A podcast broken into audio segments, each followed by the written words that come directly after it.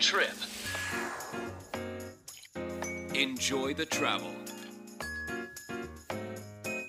Attractive Hokkaido. アトラクティブ北海道伊藤さなです私たちが住む広い北海道北海道で生まれ育った人でもまだまだ行ったことがない場所もたくさんあるでしょうこの番組アトラクティブ北海道ではそんな広い北海道を7つの空港エリアに分けてその周辺の観光やグルメそしてリアルな現地の情報を交えつつ北海道の魅力をお伝えしていきます。今週は小樽をご紹介していきたいと思います。私も住んでいます札幌のお隣というのもありまして山と海を感じたい時はふらっと遊びに行くことが多いです。車だと札村自動車道を利用しますと新千歳空港から1時間ちょっとで行けるんですが私がおすすめしたいのは JR です。札幌から小樽間で鉄道を利用しますと銭箱から小樽築港間でなんとですね車窓から海岸を見ることができるんです。実際に乗りますと海岸線をギリギリに走る光景も大人だけではなくお子さんも楽しいのではないかなと思います。新千歳空港から小樽まで JR 快速エアポートを利用しますと1時間15分。札幌から小樽まで快速を利用しますと40分かからず着いてしまいます。ぜひですね JR も利用してみてください。ということで今週は新千歳空港周辺エリアから小樽市にスポット当ててご紹介していきます。お楽しみに.アトラクティブ北海道。空港拠点にレンタカーを借りたり列車やバスで周辺スポットを巡りお気に入りのカフェやお店を見つける。そんな旅はいかがでしょうか。新千歳空港。稚内空港。釧路空港。函館空港。旭川空港。帯広空港女満別空港。この7つの空港拠点に周辺エリアのおすすめ情報などをご紹介していきます。今週は新千歳空港周辺エリアから小樽市に出かけてきました。北海道の開拓期から港町として栄えてきた小樽は現在も当時の雰囲気を色濃く残す町です。主にガラス工芸オルゴール酒造などで知られていますけれども私的にですね一番の魅力はレトロ建築が街の各所にあるところなんです。まあ、古い建築を再利用したカフェやホテルそしてショップがありまして街を歩いているだけでとっても楽しいんですよね。そして私も季節ごとに遊びに出かけることが多いです。そんな小樽の中でも人気の観光スポットの一つが大正12年に完成した小樽運河。JR 小樽駅から徒歩15分程度南北に走る水路は季節はもちろん昼と夜でも違った雰囲気を楽しめる繁華街からも程近い小樽のランドマーク的なスポットです。運河沿いの石倉倉庫群は当時のまま残されていて今ではレストランやショップとして再利用されています。散策しながら季節を楽しんだりショッピングしたり。ボートに乗って水辺から運河を楽しめる運河クルーズも個人的におすすめしたいと思います。また以前番組でも取材に訪れました小樽百貨運河プラスは私のお気に入りの場所になっています。小樽ならではのアイテムを扱うギフトアンテナショップでありながらミュージアムショップでもある小樽を知ることができる施設なんです。小樽の歴史を大事にしつつ新しい世代にも手に取ってもらいたいという思いから地元の方々も新しいと感じるアイテムがたくさんありました。小樽瓦焼きバームや7色の七福神キャンドルも私的におすすめしたいと思います。そして小樽の街を南北に湾曲して走る小樽運河なんですがその北側のエリアは通称北運河と呼ばれています。今回そんな北運河地区を散策してきました。この辺りは漁船やクルーザーが港に停泊していたり両脇には古い倉庫が立ち並んでいて昔ながらの小樽の景色が広がっているんです。国の重要文化財に指定されている旧日本郵船小樽支社のほか旧渋沢倉庫など明治時代に作られた歴史的建造物もありますし小樽市民の憩いの場でもある運河公園も散策中一息つくのにおすすめしたいと思います。今週はそんな北運河にあるカフェにお邪魔してきましたので後ほどその様子もお伝えしたいと思います.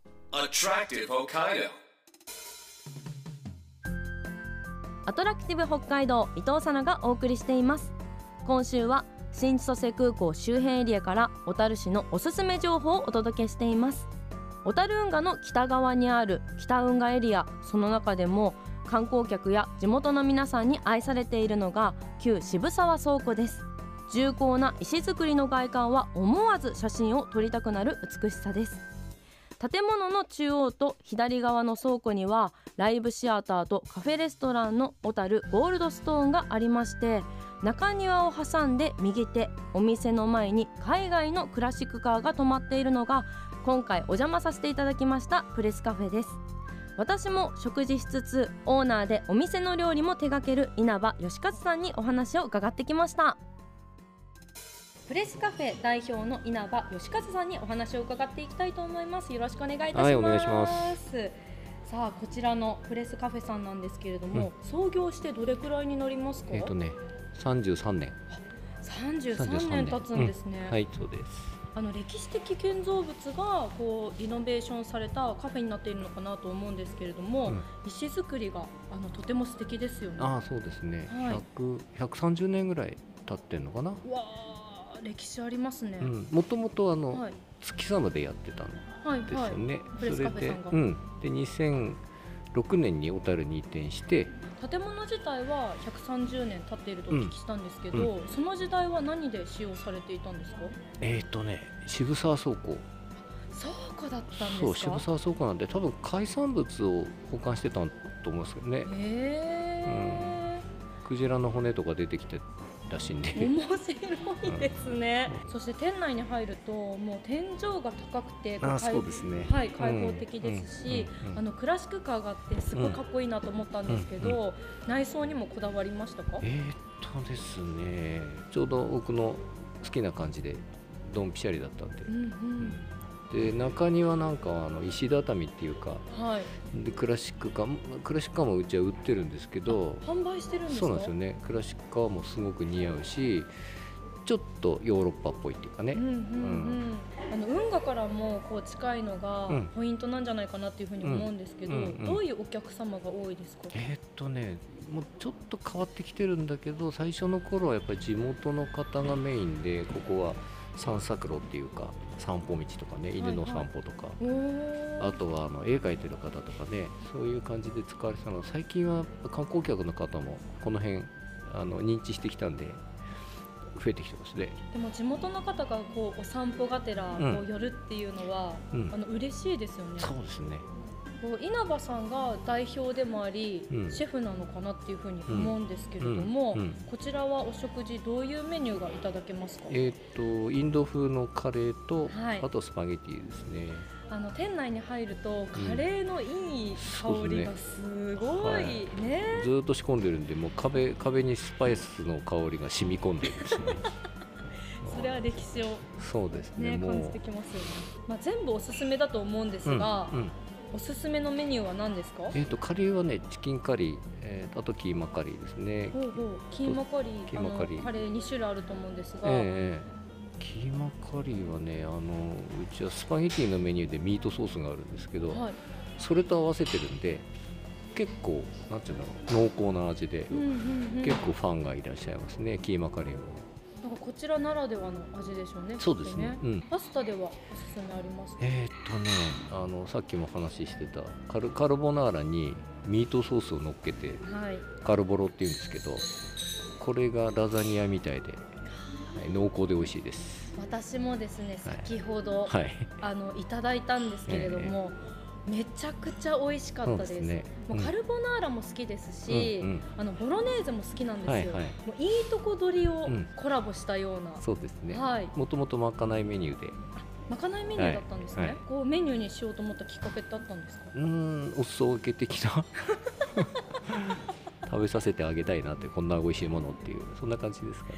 まかないでも人気だったんですね。そうですね。こちらのお店はですね小樽市内にあるんですけれども、はい小樽のこう好きなところだったりとか、うん。おすすめポイントってありますか、えーとねなんていうの古いものが普通に使われてるっていうかうん。市民の方はあまり古いっていう認識がないっていうか、はいはい。その辺はちょっと新鮮ですよね。やっぱり地元の方はもともとずっとね見ているそういつもあるものなので多いと思うんですけどね。そうですね。だから古い倉庫使われてる方って小樽以外の人の方が多いんじゃないですかね、あええでもやっぱりななんでこれ使わないのっていう感じで、あはいはい。うん。でもそういった方たちの方がうんより魅力に感じてくれて、うん、多分そうだと思いますね。そうですね。気持ちになりますよね、うん。うん、もう僕も住んで10 15年ぐらい経ちますけど、はい。うん、住みやすいですね。ちょうどいいですね。では最後になりますけれども、小樽市の魅力を聞かせてください、はい。さっきも言ったようにあの新しいものと古いものが混在してて、えー普通に使われてるとこですかね。だからなんかみんな本当普通に古いものをうん。使っている。意外とないですよねそういうのはね。そうですよね、うんそこがやっぱ一番の魅力じゃないですかね。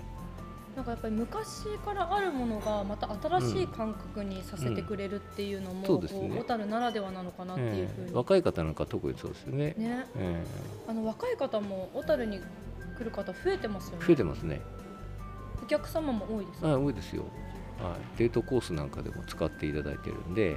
もうカップルの方にもおすすめな、はいはい。カフェになっていますので、はい。ぜひ。お越しくださ。はいいお待ちしてます。は本日はありがとうございいました。ありがとうございます今週はですね小樽の運河沿いにありますプレスカフェさんにお邪魔いたしました。もう歴史的建造物がこうカフェに変身していてとっても素敵なお店だったんですけれども店内はですね天井がもう本当に高くってこう開放的な空間になっているのとあとお食事がとにかく美味しかったです。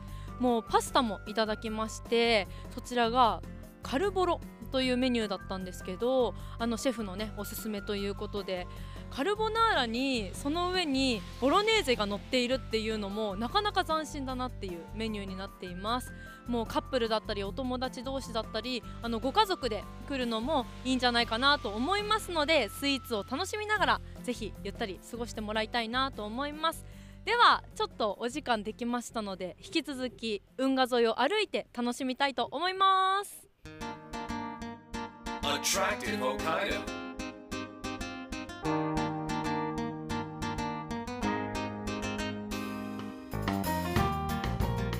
30分にわたってお送りしてきたアトラクティブ北海道。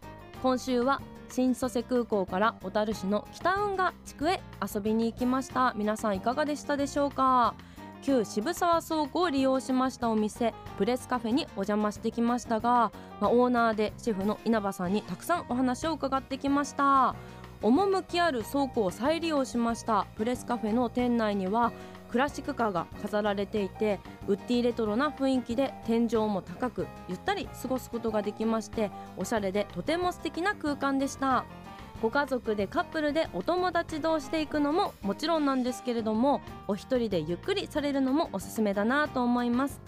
お食事メニューパスタやカレーデザートそしてドリンクメニューが豊富で今回私はですねカルボナーラパスタの上にボロネーゼがトッピングされているお店のおすすめでもあります。カルボロをいただいたんですけれどももういいとこ取りのパスタになっていまして私カルボナーラも好きですしボロネーゼも好きなんですよ。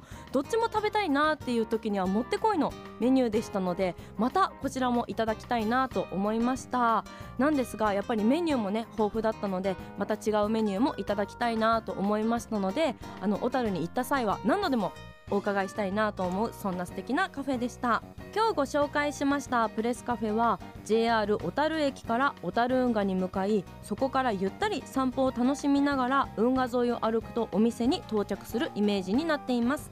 住所は小樽市色内3丁目3-21旧渋沢倉庫内にあります。営業時間は午前11時30分から午後9時までです。ラストオーダーは午後9時30分。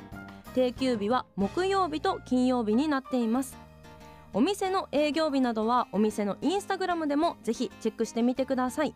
アルファベットでプレスカフェ PRESS カフェと検索していただきますとすぐ出てきます。カフェの情報の他にもお店で販売されているというクラシックカーの写真もアップされています。ぜひ車好きの方にもご覧いただきたいです。そして今週も番組からプレゼントがあります。抽選で新千歳空港で買ってきました。キャラメルキッチンのホームメイドキャラメルを1名の方にプレゼントします。北海道産の牛乳やバターを使い店内キッチンで毎日手作りしている新千歳空港限定のキャラメル専門店の商品です。ご希望の方は検索サイトでカタカナでアトラクティブ北海道と検索してみてください。トップにこの番組のページがありますのでそこから E メールまたはメッセージフォームで簡単に送ることができます。ご応募の際にはお名前ご住所電話番号を必ず明記してください。当選者の発表は発送をもって返させていただきますのでご了承ください。アトラクティブ北海道来週もお楽しみに。お相手は伊藤さなでした。また来週。